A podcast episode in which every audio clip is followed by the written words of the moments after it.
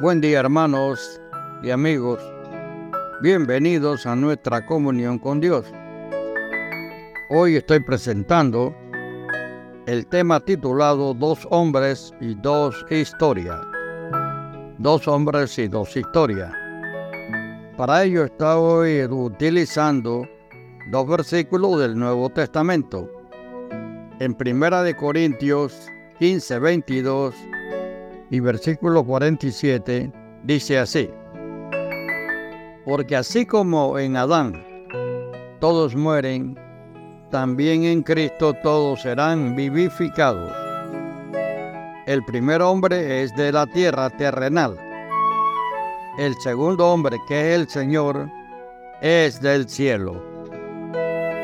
Y en Juan 3, 3 versículo 7 dice, Jesús dijo, os es necesario nacer de nuevo. Oremos.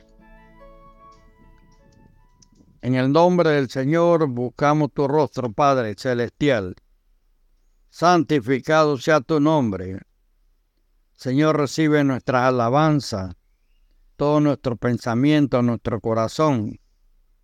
Recibe, Señor, nuestro agradecimiento por tus bendiciones y en esta oración, Señor, solicitamos que tu Espíritu Santo sea en medio de nosotros y que esta meditación sea recibida con gozo y sea de bendición de quienes participan. En el nombre de Jesús, Señor, que sobre todo nombre. Amén, amén y amén. Ok. Dos hombres y dos historias. La Biblia nos cuenta esquemáticamente la historia de dos hombres y su descendencia. La historia del primero es triste. Adán, puesto por Dios en unas condiciones ideales, desobedeció y se convirtió en un hombre pecador. Luego sus descendientes no cesaron de alejarse de Dios, su creador. Su historia está marcada por la violencia y la inmoralidad. Todo individuo que vive sin Dios tiene las características del primer hombre, sobre el cual Dios pronunció una sentencia de muerte. Ahora, la historia del segundo hombre está en los evangelios y relata la vida perfecta de Jesús, el Hijo de Dios, quien tomó cuerpo de hombre. En la tierra cuando Cristo vino a obedecer a Dios, su perfecta obediencia lo condujo a la cruz, pues Dios quería perdonar al hombre pecador mediante el sacrificio expiatorio de su Hijo. Por nuestro nacimiento tenemos la misma naturaleza que el primer hombre. Nos identificamos perfectamente con su historia.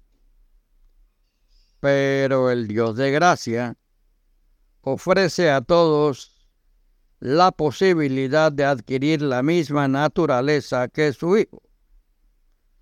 No se trata de mejorar nuestra vieja naturaleza, que es incurable, para esto, para estar unido a Cristo y poseer su misma vida, es preciso nacer de nuevo. Amigo y hermano, para ello debemos reconocer que estamos perdidos y depositar nuestra confianza en la salvación que Cristo consiguió mediante el don de su vida en la cruz. A través de este nuevo nacimiento recibimos la vida eterna y pasamos a ser hijos de Dios. Juan 1.12. Ese es el propósito de nuestro Dios, la salvación para nosotros a través del arrepentimiento y el reconocimiento de su Hijo Jesucristo. Y pasar entonces a ser hijo de Dios y estar sellado por el Espíritu Santo. Que el Señor bendiga tu día. Hasta luego.